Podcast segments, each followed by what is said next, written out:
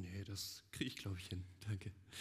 Schön euch zu sehen. Und äh, ich will kurz auch Hallo sagen äh, in den Stream, falls du gerade einschaltest. Äh, ich weiß, ein paar in Hese gucken uns zu, ein paar vielleicht eingeschneit von zu Hause äh, oder krank. Tatsächlich, ich spüre auch noch das Kratzen im Hals. Das Taschentuch ist schon mal bereitgelegt. Also wir, falls das der Fall ist, wir leiden mit dir. Ähm, Finden es aber schön, dass du dir den Link geholt hast und trotzdem dabei bist. Und äh, ich euch einen frohen ersten Advent wünschen will. Ähm, ich weiß nicht, wie es dir geht, diese Adventszeit, aber für mich ist das eine herausfordernde, weil erster Advent, normalerweise ist das für mich noch das Zeichen, ich habe noch ein bisschen, es sind noch drei Advente dazwischen, bis es dann zu Weihnachten geht. Und ich weiß, es gibt manche, die können das langfristig planen, haben ihre Geschenke jetzt vielleicht schon, Pläne stehen, was zu essen, wie gefeiert wird. Ich gehöre nicht dazu. Ähm, auch vom, von der Arbeit her viel, was in Adventszeit passiert. Und mein Problem ist, dass ich dieses Adventszeit nicht diesen Luxus habe, weil der vierte Advent gleich schon Weihnachten ist. Von daher, ich hoffe, ich reiß dich nicht aus irgendwelchen falschen oder aus irgendwelchen äh, entspannten Lagen. Äh, ab morgen sind es nicht mal mehr drei Wochen. Und dann ist es schon soweit. Ja, genau. So kann man da auch reagieren. Und das ist die viel bessere Reaktion. Ähm, für mich aber eine unglaublich passende Predigtreihe deswegen, dass wir die nächsten drei Adventssonntage, die wir dann nur haben, über das nachdenken, wie kann man eigentlich Weihnachten verpassen.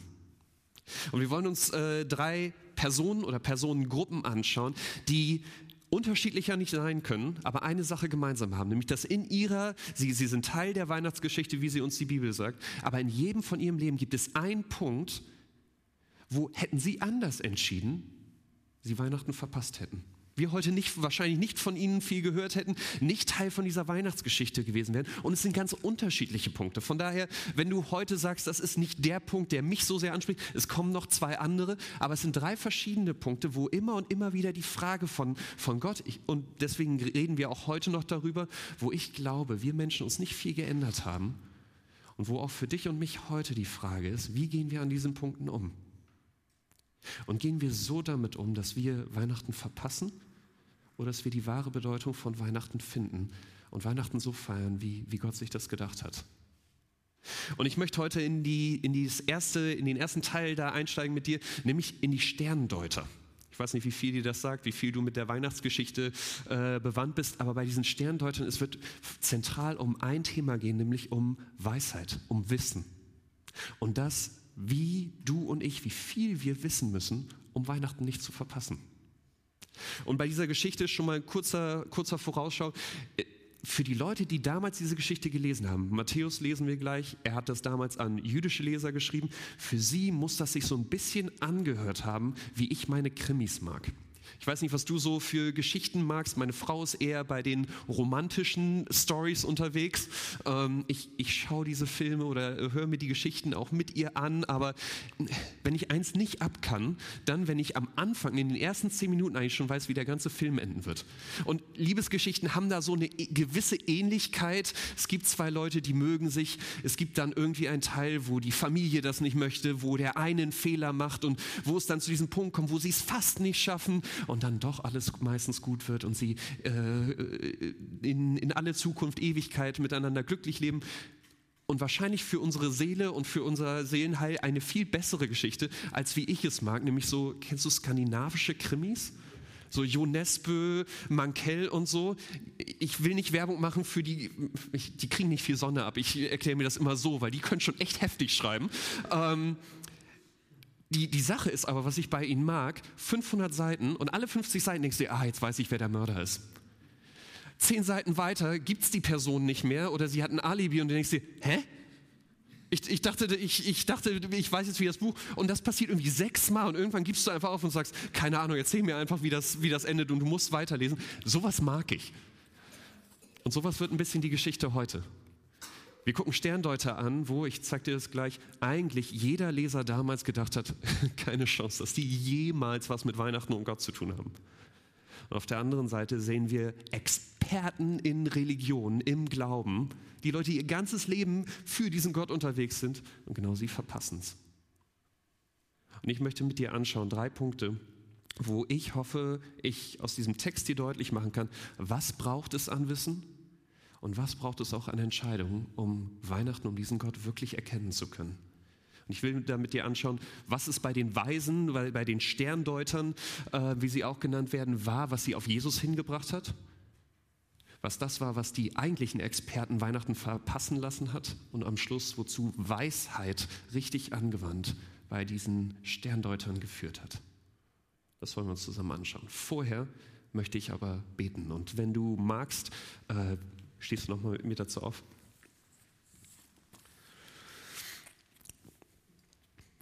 Vater, ich danke dir für, für Weihnachten und ich danke dir für das, was dein, dein Wort uns sagt, an Weihnachten du für uns getan hast, dass du auf diese Welt gekommen bist, du selbst Mensch geworden bist. Und Vater, du siehst, dass wir vielleicht an ganz unterschiedlichen Stellen heute mit dieser Weihnachtsgeschichte stehen.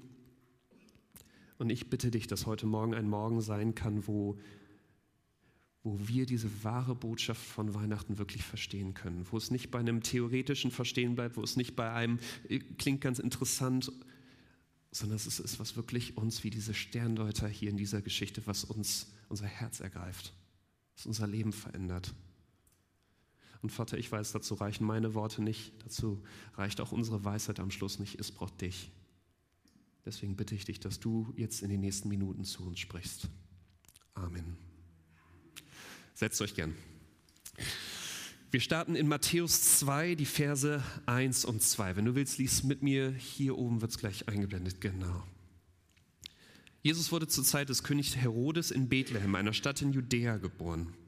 Bald darauf kamen Sterndeuter aus einem Land im Osten nach Jerusalem. Wo ist der König der Juden, der kürzlich geboren wurde? fragten sie. Wir haben einen Stern aufgehen sehen und sind gekommen, um ihm Ehre zu erweisen. Ich weiß nicht, wo du heute Morgen mit Weihnachten, mit Glauben und gerade inwieweit du das auch in Verbindung bis jetzt gebracht hast mit Wissen, mit Verstehen. Aber ich treffe tatsächlich immer wieder Leute und ich, ich kann das als, wenn man zum ersten Mal mit dieser Weihnachtsgeschichte zu tun hat, gut verstehen, die sagen, Jungfrauengeburt, dass Gott selbst Mensch wird und dass Jesus auf der Welt lebt als Gott und Mensch zugleich, dass irgendwelche Engel kommen, es Leuten ankündigen, äh, Loblieder singen. So viele Dinge, wo doch eigentlich klar ist, das hört sich an wie, eine wie ein Märchen, oder?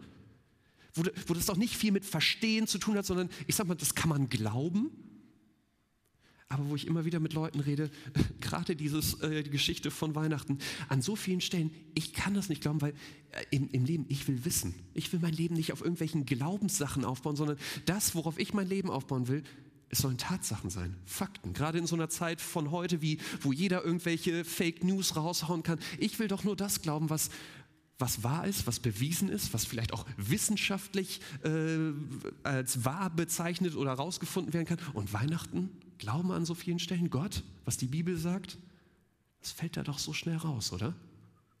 Kann ich doch nicht glauben, wenn, wenn ich da so viel nicht verstehe. Und ich will kurz, dass du ähm, bei dieser Beschreibung von den Sterndeutern, die Matthäus uns hier gibt, dass du verstehst, er beschreibt sie hier als Leute, die ganz bei dir sind. Denn was wir hier als Sterndeuter lesen im Griechischen, und wir machen kurzen Nerd-Ausflug äh, ins Griechische hier, äh, keine Angst, nicht zu lang, aber was hier als Sterndeuter im, im Griechischen, steht, Griechischen steht das Wort Magoi. Und Magoi, wir leiten heute das Wort Magier davon ab, ähm, waren damals nicht das, woran wir bei Magier denken, sondern das waren damals die Gelehrten ihrer Zeit.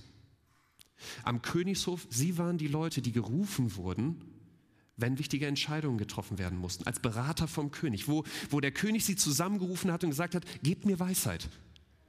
Sie haben Traumdeutung, äh, sie haben in die Sterne geguckt. Heute würde man das ein bisschen belächeln, wenn man es als Wissenschaft bezeichnet, aber das waren damals die Sachen, wo die, diese Magoi, diese Sterndeuter, diese weisen Gelehrten ihrer Zeit hingeguckt haben, um dem König zu helfen, gute Entscheidungen zu finden, um Wahrheit zu finden. Und diese, deswegen liest du in manchen Bibelübersetzungen von Weisen, weil das nächste, was wir heute hätten, wären Doktoren, Professoren, Experten in ihrem Feld, wenn es darum geht, in dem, was wir sehen, was wir verstehen können, Wahrheit zu finden. Und dabei nicht genug. Matthäus macht hier deutlich, dass wir wissen, dass sie aus dem Osten kommen, aus Persien, Babylon irgendwo. Um dir und mir deutlich zu machen, sowohl von ihrem Beruf, ihrer Persönlichkeit als auch ihrem Hintergrund, es gibt an diesem, äh, in diesen ersten Versen eigentlich keinen Grund, dass sie sich irgendwie aufmachen auf eine drei- bis viermonatige Reise nach Jerusalem, um irgendeinen König zu suchen. Ich weiß nicht, wie, ähm, wie du dir vorstellst, damals die Reisen waren, aber das waren gefährliche Unterfangenschaften. Du wusstest nicht, ob du heil diese drei, vier Monate überlebst. Musstest dich auch irgendwie versorgen. Ähm, es war nicht wie heute, obwohl ich habe heute Morgen einen Fiat Panda mit italienischem Kennzeichen gesehen und dachte, vielleicht ist es doch ein bisschen wie Autoreisen, wie wenn du mit Fiat Panda dich von Italien nach Bremen aufmachst bei so einem Wetter. Das war gefährlich. Das war keine Reise, die du mal eben machst aus, ja, könnten wir mal nachschauen. Das war Einsatz. Und Matthäus macht dir deutlich, eigentlich es macht keinen Sinn, dass diese Sterndeuter diesen Einsatz gehen. Aber sie sagen, eine Sache macht an dieser Stelle für sie einen Unterschied, nämlich sie haben einen Stern gesehen. Ich weiß nicht, wie es dir geht, aber natürlich, uns interessiert jetzt brennend, was dieser Stern war. Und es gibt unglaublich viele Theorien. Es gibt äh, die Theorie, dass es ein Komet war. Es gibt eine Theorie, Leute haben das wirklich zurückverfolgt, mit wie die Sterne gestanden haben muss, dass irgendwelche äh, Planeten in der richtigen Konstellation stehen. Ich will hier nicht zu tief darauf eingehen. Will ich nur hinweisen, am Freitag machen Marco und ich einen Podcast zu Fakt-Check von Weihnachten. Von daher, wenn dich tiefere äh, Sachen bei Weihnachten und wie das alles wirklich so passiert sein kann interessieren, schalt da ein. Ich will bei diesem Text bleiben. Und bei diesem Text macht Matthäus, dreht er sich nicht so viel um diesen Stern an sich, sondern er findet es spannend, was dieser Stern für diese Sterndeuter jetzt bedeutet. Nämlich, dass auf diesem, dieser Ebene, wo sie laufen, auf dieser Verstehen-Ebene, Wissenschaftsebene, dass Gott in ihr Universum einbricht und ihnen diesen Sternmoment schenkt, diesen Moment aufmacht, wo sie merken, bei all dem, was wir wissen, wo wir Experten sind, hier scheint es noch mehr zu geben, als wir verstehen oder bis jetzt erkannt haben. Und für mich ist dieser Moment ein unglaublich ermutigender für dich und mich, wenn wir, ich sag mal, logische, logisch veranlagt sind, Kopfmenschen sind. Wenn wir sagen, ich möchte das doch, ich, ich möchte Sachen verstanden haben im Leben, dass, dass Gott hier deutlich macht, Glaube und Verstehen, Glaube und Wissen, Glauben und Wissenschaft auch, sie müssen sich nicht widersprechen. Ich höre das immer wieder, dass Leute sagen, ich bin halt, ich möchte Sachen verstehen und deswegen ist Glaube partout nichts für mich. Gott ringt hier bei diesen Sterndeutern darum, dass du und ich verstehen, an dieser Stelle, das muss sich nicht ausschließen. Sondern gerade, dass diese Sterndeuter eigentlich in die Welt um sich gucken, versuchen ihr Leben, das um sich herum tief zu verstehen und genau an diesem Moment Gott zu ihnen kommt und sagt, hier bin ich, ist die Einladung, dass du und ich verstehen, wenn wir tief über unser Leben nachdenken, das sind Momente, wo Gott sagt, ich möchte dir begegnen. Ich möchte dir auch diesen Sternmoment geben, dieses, diese Öffnung, wo du und ich, je tiefer wir kommen, plötzlich, plötzlich einen Moment haben, wo wir merken, vielleicht kann es mehr geben, als ich bis jetzt da gefunden habe. Warum kann ich das so, so mit Vertrauen sagen? Zum einen, weil Gott es verspricht in Römer 1, Vers 20. Dort sagt er, seit der Erschaffung der Welt sind seine Werke ein sichtbarer Hinweis auf ihn, den unsichtbaren Gott, auf seine ewige Macht und sein göttliches Wesen. Gott sagt, wenn du das um dich herum tief anschaust, am Schluss wird es dich zu mir führen. Und das Spannende finde ich, dass, dass es immer wieder Wissenschaftler gibt, die ehrlich sagen, so ist es mir gegangen. Ich habe äh, vor, vor ein paar Monaten eine Zeitung der Straße gelesen. Ich weiß nicht, ob du weißt, was das ist. Ähm, Leute schreiben Artikel, äh, drucken sie ab, verkaufen sie günstig an äh, obdachlose Menschen und äh, sie können sie dann für ein bisschen mehr verkaufen, einfach damit sie eine Chance haben, selbst Geld zu verdienen. Ähm, und meine Frau hatte eine mitgenommen und ich habe einfach mal drin rumgeblättert und es war ein Artikel drin von einer Professorin aus München, die gerade im, im Bereich Physik viel forscht und die aber nichts mit Glauben zu tun hat.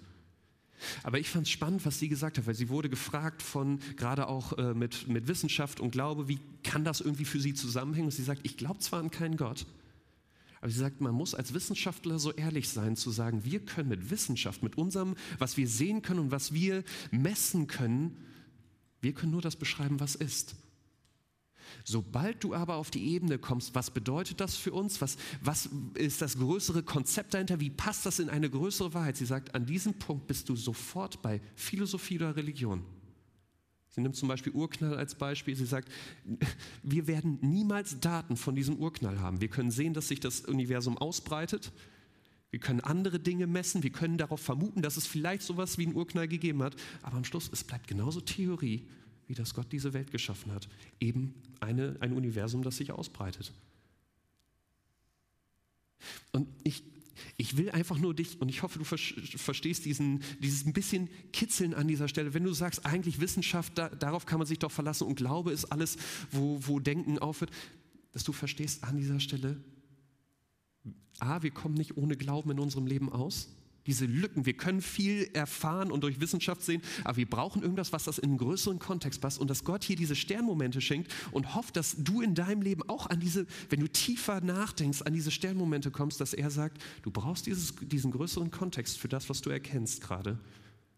Wie bei diesen Sterndeutern, dass er sagt, wie wäre es, wenn du dich zu mir unterwegs machst? Wenn du da auch tiefer gehst, wenn du schaust, ob das nicht dieser Rahmen sein kann, in das alles, was du sonst erfährst und äh, mit deinem Verstand umfassen kannst, in eine richtige Bahn lenkt, in einen richtigen Kontext bringt.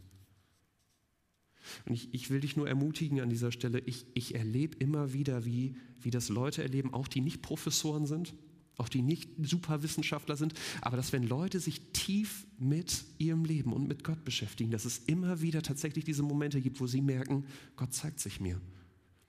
Wir hatten jetzt vor ein paar Wochen eine Frau, die ähm, in einem unserer Standorte in den Gottesdienst gekommen ist und ihre Geschichte, wie sie, wie sie zur Gemeinde gefunden hat oder zu Gott an sich, ist, dass sie sagt, ich hatte alle meine Bücher im Schrank durch Esoterik, Buddhismus, was es auch immer gibt. Ich habe alles durchgelesen und ich hatte ein altes Testament, das ich auf dem Flohmarkt gekauft hatte, weil es so schön aussah.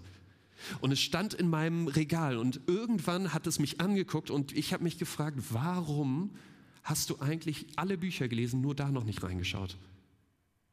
Und ich musste an diesen Sternmoment denken, wo sie nämlich an dieser Stelle dem nachgegangen ist, sich mit diesem beschäftigt hat und gemerkt hat, das ist das, was ich immer gesucht habe. Und ja, ich habe alles versucht und nicht, dass das schlecht ist, aber sie, sie hat gemerkt, ich habe es bei einer Stelle noch nicht versucht. Und wie diese Sterndeuter, sie macht sich auf die Reise, sie, sie lässt es sich auch was an Zeit und an Mühe kosten und sie beschäftigt sich mit diesem Gott und merkt, das macht Sinn. Mit all dem, was ich sonst in meinem Leben erfahren habe, das ist die Antwort, die ich brauche.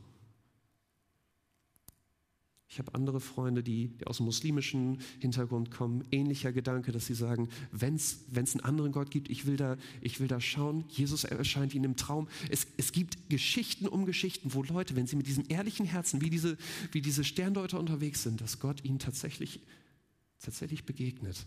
Warum? Weil sie wie diese Sterndeuter tief gegangen sind, nachgedacht haben und vor allen Dingen Gott auch mit da einbezogen haben. Von daher ich hoffe, dass du an dieser Stelle Gottes Ringen verstehst an Weihnachten. Lass es nicht beim Oberflächlichen. Schreib mich nicht gleich ab, nur weil vielleicht manche Dinge noch keinen Sinn ergeben, sondern seine Herausforderung geht tief, sowohl bei dem, was du im Leben verstehen kannst, wie auch, dass du mich damit reinnimmst. Und er sagt, diese Sternmomente, es sind etwas, wo ich dir begegnen möchte. Okay, jetzt sagst du vielleicht aber, Nico, es gibt aber auch sehr viele Wissenschaftler, die nicht zu diesem Ergebnis kommen. Und es gibt sehr viele Leute, die sich da mal mit beschäftigt haben, vielleicht mit Gott gestartet sind und das auch irgendwann gelassen haben. Von daher, was, was ist jetzt mit denen? Warum gibt es Leute, die irgendwie gleich starten und trotzdem zu unterschiedlichen Ergebnissen kommen? Wie ist das jetzt zu erklären, wenn es doch sich Gott auch durch das Wissen zeigen möchte? Und das ist das Zweite, was wir jetzt in dieser Geschichte sehen, nämlich wie andere und jetzt in dieser Geschichte gerade die Experten Gott verpassen. Lies mit mir ab Vers 3. Als König Herodes das hörte, erschrak er und mit ihm ganz Jerusalem. Er rief alle führenden Priester und alle Schriftgelehrten des jüdischen Volkes zusammen und erkundigte sich bei ihnen, wo der Messias geboren werden sollte. In Bethlehem in Judäa, antworteten sie, denn so ist es in der Schrift durch den Propheten vorhergesagt. Und du, Bethlehem, im Land Juda, du bist keineswegs die unbedeutendste unter den Städten Judas, denn aus dir wird ein Fürst hervorgehen, der mein Volk Israel führen wird, wie ein Hirte seine Herden. Was passiert hier? Die Weisen, sie gehen nach Jerusalem, weil sie wissen nicht viel, aber sie wissen, es, es muss ein König geboren sein und sie gehen in die Hauptstadt, weil sie wissen, oder nach allem, was sie wissen, muss er in der Hauptstadt sein das, wo ein König zu vermuten ist. Deswegen gehen sie nach Jerusalem und sie fragen, wo ist jetzt dieser neue König? Ich meine, ihr müsst doch von ihm gehört haben, ihr, das ist euer König hier im Land. Und alles, was sie antreffen, ist aber der amtierende König, nämlich Herodes und seine, seine Experten, nämlich die Priester und die Schriftgelehrten. Und ich finde es fast schon skurril, wie, wie ähm, Matthäus hier jetzt diese beiden Sternmomente nebeneinander hält. Nämlich, wo die, wo die Weisen diesen Stern sehen und sich auf eine ewig lange Reise machen. Gar nicht so viel wissen, sondern nur vielleicht wissen, da muss irgendwas sein und sich deswegen schon aufmachen. Wir, wir haben es hier mit Herodes und den Schriftgelehrten zu tun die, als, als die Sterndeuter kommen und ihm von den Sternen erzählen, wie aus der Pistole geschossen, sofort sagen, wir wissen, was das ist. Und hier das Alte Testament zitieren und sagen, es muss nicht nur ein König sein, sondern der Messias. Diese Versprechen, die Gott gegeben hat, sie müssen sich jetzt erfüllen. Und nur falls du nicht weißt, was, was der Messias ist und was das für Israel bedeutet an dieser Stelle, seit 400 Jahren hat Gott an dieser Stelle geschwiegen.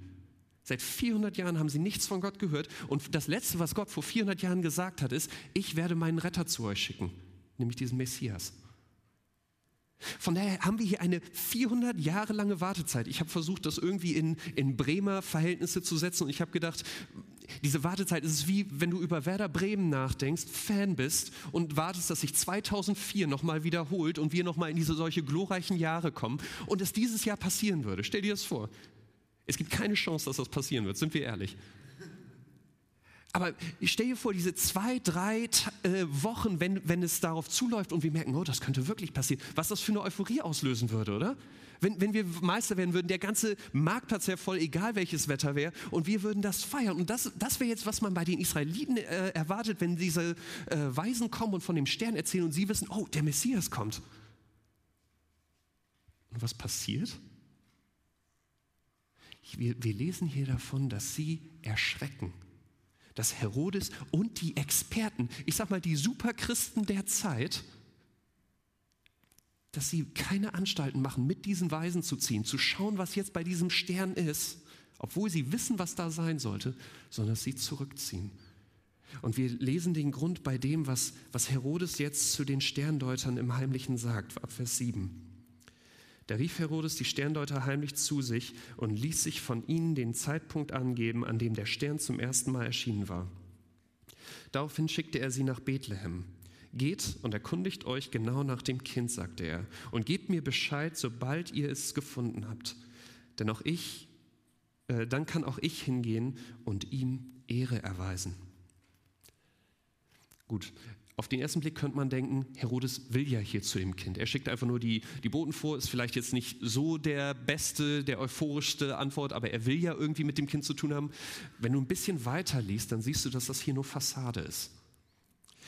Die, die Sterndeuter gehen am Schluss zu Jesus, sie gehen aber nicht zurück zu Herodes und berichten ihm. Und als Herodes merkt, dass sie ihn hintergangen haben, lässt er einen Befehl oder äh, fällt er einen Befehl, dass in Bethlehem und drumherum alle Kinder vom Alter zwei und darunter, alle männlichen äh, Babys, getötet werden.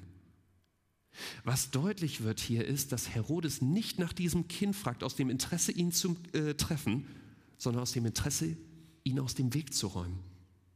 Denn, und hier, hier ist, was diese beiden Gruppen, was jetzt deutlich wird, was diese beiden Gruppen unterscheiden, wenn du später den Rest von Jesu Leben siehst, wo auch die Schriftgelehrten mit ihm ein Problem kriegen, dass wo die Weisen diese Botschaft von Jesus bekommen und, und kommen mit den Worten, wir wollen ihm Ehre erweisen, diese Schriftgelehrten und Herodes, sie kriegen diese Nachricht, sie verstehen sofort, worum es geht. Und sie wissen, wenn dieser Messias kommt, ist unsere Herrschaft vorbei wo Herodes die politische Herrschaft hat, wo die Priester und die äh, Schriftgelehrten die religiöse Herrschaft hat, sie Ansehen, Status in ihrer Gesellschaft äh, äh, genossen haben. Sie wissen, wenn dieser Messias kommt, dann sind wir jetzt nur noch zweite Geige. Und sie sagen, das wollen wir nicht. Wir wollen weiter in diesem Leben, wir wollen das Leben weiter haben, was wir uns hier aufgebaut haben. Und dieser Messias, er stört und er muss weg. Und genau hier sehen wir jetzt den Unterschied. Die, die beiden Gruppen kommen, sie teilen ihr Wissen aus, sie sind am selben Punkt und jetzt kommt es zu einer Entscheidung, was mache ich mit dieser Info? Weil beide merken, diese, diese Weisheit von Weihnachten, diese Weisheit, um die es bei Gott geht, ist es nicht bloße Theorie. Es geht nicht um ein neues Weltkonzept, um ein paar Antworten, die du und ich so in unser Leben einfügen können und wo wir sagen, ah, das macht viel mehr Sinn und einfach so weiterleben wie vorher, sondern sie merken, bei Gott, es geht jetzt um um eine Person. Weisheit läuft nicht auf ein paar Antworten hinaus, sondern auf eine Person, diesen Jesus. Ein Jesus, der in diese Welt kommt mit dem Anspruch, König zu sein. Der mit dem Anspruch kommt, dass du und ich unser Leben ihm geben und ihn in unserem Leben regieren lassen. Und so hart dieses, diese, dieser Anspruch vielleicht auch kommt, wenn du, wenn du in Matthäus weiterliest über das Leben von Jesus, dann, dann wird deutlich, warum Jesus an dieser Stelle nicht mit sich diskutieren lässt. Nach 33 Jahren stirbt Jesus am Kreuz. Er, er, lässt, er entgeht diesem Mordbefehl von Herodes hier, aber am Schluss, die, die jüdischen Führer, sie kriegen es tatsächlich hin, ihn töten zu lassen. Jesus nimmt das bereitwillig in Kauf weil er, und das ist seine Botschaft über diese ganzen 33 Jahre lang, die Weisheit, für die er auf diese Welt gekommen ist, dass er sagt, du und ich, er möchte nicht nur unsere Weisheit, er möchte unser Leben, er möchte Beziehung zu dir und mir und er weiß, so wie du und ich unterwegs sind, wir würden zu einem perfekten Gott nicht passen dass er weiß, es braucht etwas, was uns jetzt nicht nur vom Kopf her, sondern auch vom Herzen, vom Leben mit Gott verbindet. Und er sagt, dass, dass er stirbt und damit wir unsere, was die, äh, was die Bibel Sünde, Schuld nennt, all die Momente, wo du und ich wissen, wir nicht zu einem perfekten Gott passen, wir das auf ihn werfen können. Und er sagt, ich vergebe dir. Und dass das der Moment ist, wo er in diese Welt kommt, sagt, deswegen will ich dein Leben, will ich in, in, in deinem Leben herrschen, weil es bedeutet, dass dann dir und mir vergeben sein kann und wir wieder mit diesem Gott unterwegs sein können. Wir jetzt nicht nur eine Beziehung haben können, wo es, wo es auf bloßes Wissen, auf bloßes Verstehen geht, sondern wo er sagt, jetzt kann es eine ganz neue Ebene bekommen, nämlich dass du und ich mit unserem Herzen, mit Gott praktisch unterwegs in einer Beziehung sind, hier auf der Erde und in Ewigkeit darüber hinaus. Jesus kommt auf diese Erde und sagt, ich will dein Leben, weil ich will nicht, dass wir uns, ich sag mal, wie in einer Fernbeziehung befinden. Wenn, wenn du in einer, in einer Beziehung bist, vielleicht an dieser Stelle überlegst du, es, es wäre wie, als wenn du mit deinem Partner einfach dir nur Gedanken austauscht, aber dich nicht, nie siehst, nie Sachen unternimmst. Gott sagt, auf dieser Ebene will ich nicht nur mit dir unterwegs sein. Du wirst zwar Sachen über mich erfahren können, aber es wird niemals das Bild sein, was ich eigentlich will, dass du von mir hast. Und er weiß, dazu braucht es aber eine Beziehung. Die geht nur durch Vergebung. Deswegen kommt Jesus und sagt, gib du mir dein Leben. Und an diesem Punkt, wo die Weisen sagen, wir wollen ihm Ehre geben, das ist jetzt der Punkt, wo wahre Weisheit, wo wahre Erkenntnis von Gott starten kann, dass sie diese Entscheidung machen und mit diesem Herzen an Gott rangehen. Von daher, ich weiß nicht, wo du heute Morgen mit, mit Gott stehst. Vielleicht ganz am Anfang, hörst zum ersten Mal von ihm, vielleicht äh, bist du auch schon eine längere Zeit da bei ihm am Knobeln, aber ich, ich hoffe, dass bei all dem, was man was gut ist, wenn du über ihn nachdenkst, was gut ist, wenn du dich um viel Wissen auch bemühst, dass du weißt, es gibt einen Punkt, an dem hilft Weisheit nicht mehr weiter, um bei Gott weiterzukommen. Sondern Weisheit führt am Schluss immer zu einem Punkt, wo es eine Entscheidung von deinem und meinem Herzen braucht. Nämlich, dass wir zu dieser Wahrheit kommen, wir brauchen Jesus. Und dass ich immer wieder Leute sehe, die, die sich viel an dieser Weisheit abstrampeln, obwohl es eigentlich in ihrem Leben darum geht, diese Entscheidung zu treffen. Und dass ab dann Weisheit auch wieder vollkommen Sinn macht, aber eben mit diesem richtigen Herzen und das zu Jesus führen kann. Aber dass, wenn diese Entscheidung nicht getroffen ist, ich sage, Jesus, du bist jemand, wenn du mich störst in meinem Leben, wenn du nicht mein Leben so lässt, wie es jetzt ist, dann will ich das nicht und will auch deine Weisheit nicht. Dass Gott sagt, an diesem Punkt, wie werden wir in so einer Fernbeziehung sein, uns mal Gedanken austauschen, aber es wird nie zu der Beziehung, zu der Liebe, zu der, der Freude kommen, wie wir sie jetzt bei diesen Sterndeutern sehen. Wenn wir Weihnachten verpassen, wie diese, wie Herodes und wie diese Schriftgelehrten, die eigentlich vom Kopf her Experten sind, aber Gott sagt, ich möchte die Freude von den Sterndeutern für dich. Das dritte. Lies mit mir ab Vers 9. Mit diesen Anweisungen des Königs machten sie sich auf den Weg und der Stern, den sie hatten aufgehen sehen, zog vor ihnen her, bis er schließlich über dem Ort stehen blieb, wo das Kind war. Als sie den Stern sahen, waren sie überglücklich. Sie gingen in das Haus und fanden dort das Kind und seine Mutter Maria. Da warfen sie sich vor ihm nieder und erwiesen ihm Ehre. Dann holten sie die Schätze hervor, die sie mitgebracht hatten, und gaben sie ihm Gold, Weihrauch und Myrrhe. In einem Traum erhielten sie daraufhin die Weisung, nicht zu Herodes zurückzukehren, Deshalb reisten sie auf, dem, auf einem anderen Weg wieder in ihr Land. Wieder Matthäus hält die beiden Reaktionen dieser beiden Gruppen gegeneinander und wo, wo die jüdische Elite eigentlich die gewesen wäre, wo man jetzt diese Freude, diese Euphorie vermutet hätte. Es sind jetzt diese Sterndeuter im Glauben, solche Anfänger, die zu Jesus kommen, diesem Stern folgen. Maria und Jesus finden wahrscheinlich einige Monate nicht mehr im Stall, sondern in einem Haus einige Monate nachdem Jesus geboren war. Und die diesen Jesus leibhaftig sehen und in Jubelstürme ausbrechen.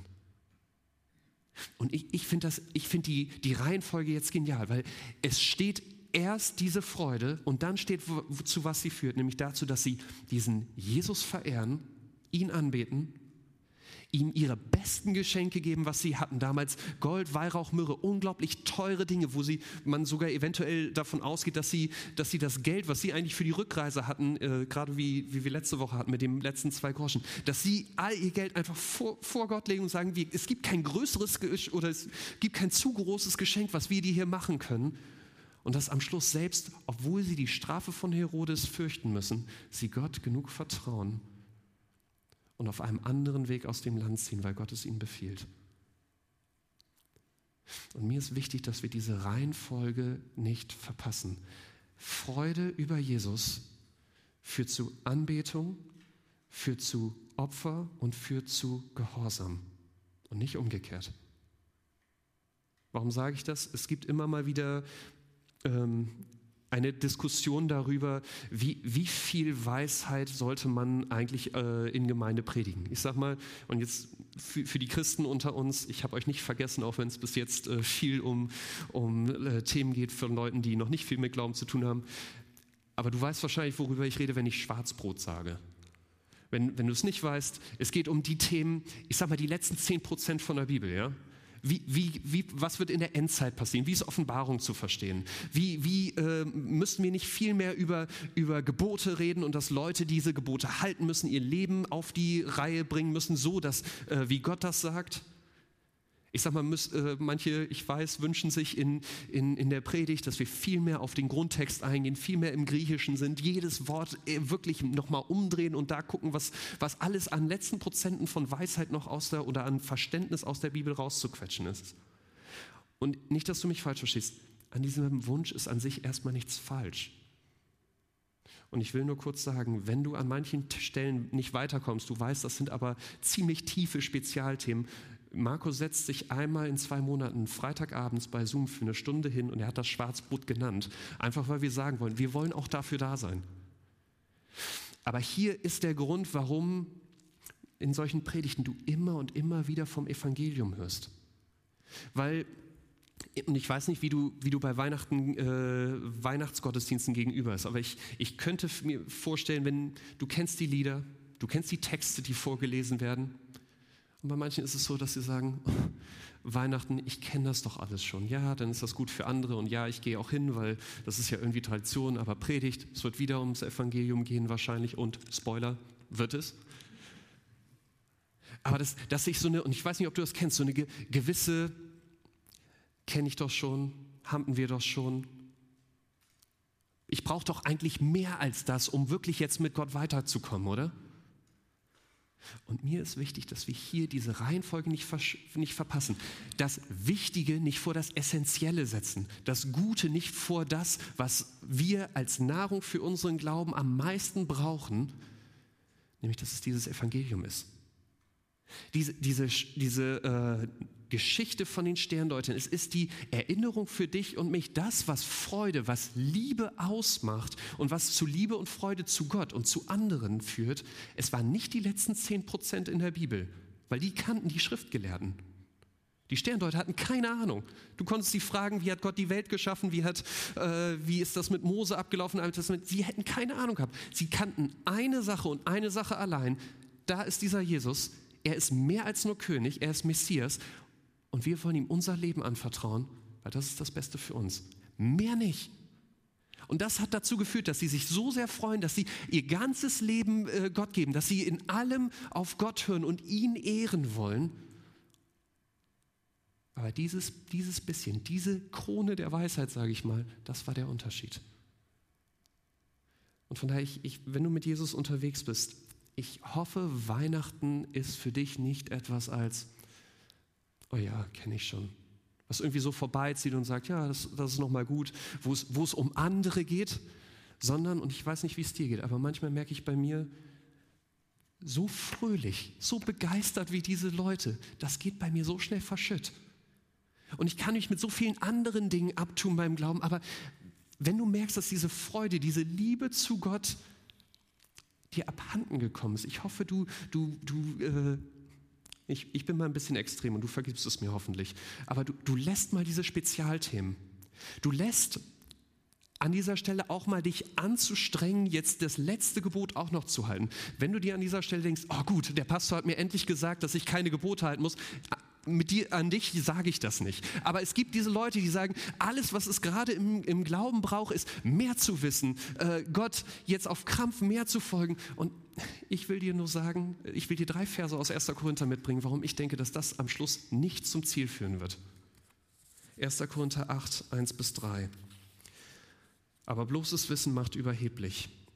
Was uns wirklich voranbringt, ist die Liebe. Wenn sich jemand auf sein Wissen etwas einbildet, weiß er noch gar nicht, was es bedeutet, echtes Wissen zu haben. Echtes Wissen ist nur bei dem zu finden, der Gott liebt, denn wer Gott liebt, weiß, dass Gott ihn kennt und liebt.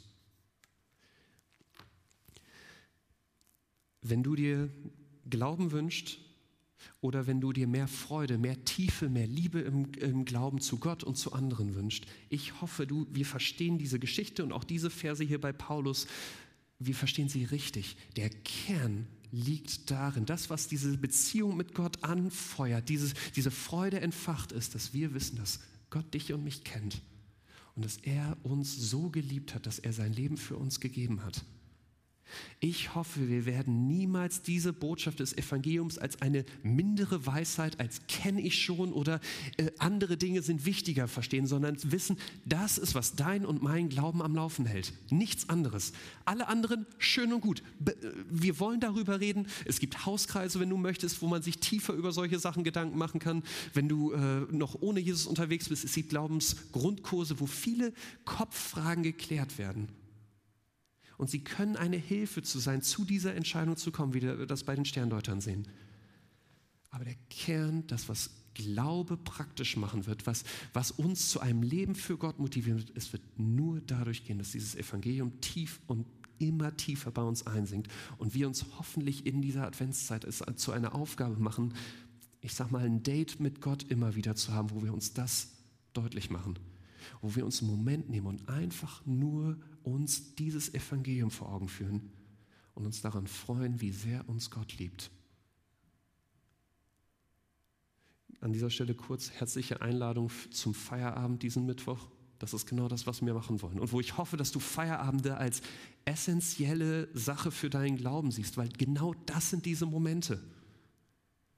Und ich weiß nicht, wie es dir geht. Ich gehe jedes Mal von diesen Feierabenden weg mit einem neuen Bedürfnis zu sagen, Gott, ich will dir folgen. Aber es ist nicht, weil ich irgendwas Neues in der Bibel verstanden habe, sondern weil ich das, was eigentlich ich schon vom Kopf her weiß, weil es nochmal in mein Herz sinkt und das mein Leben verändert.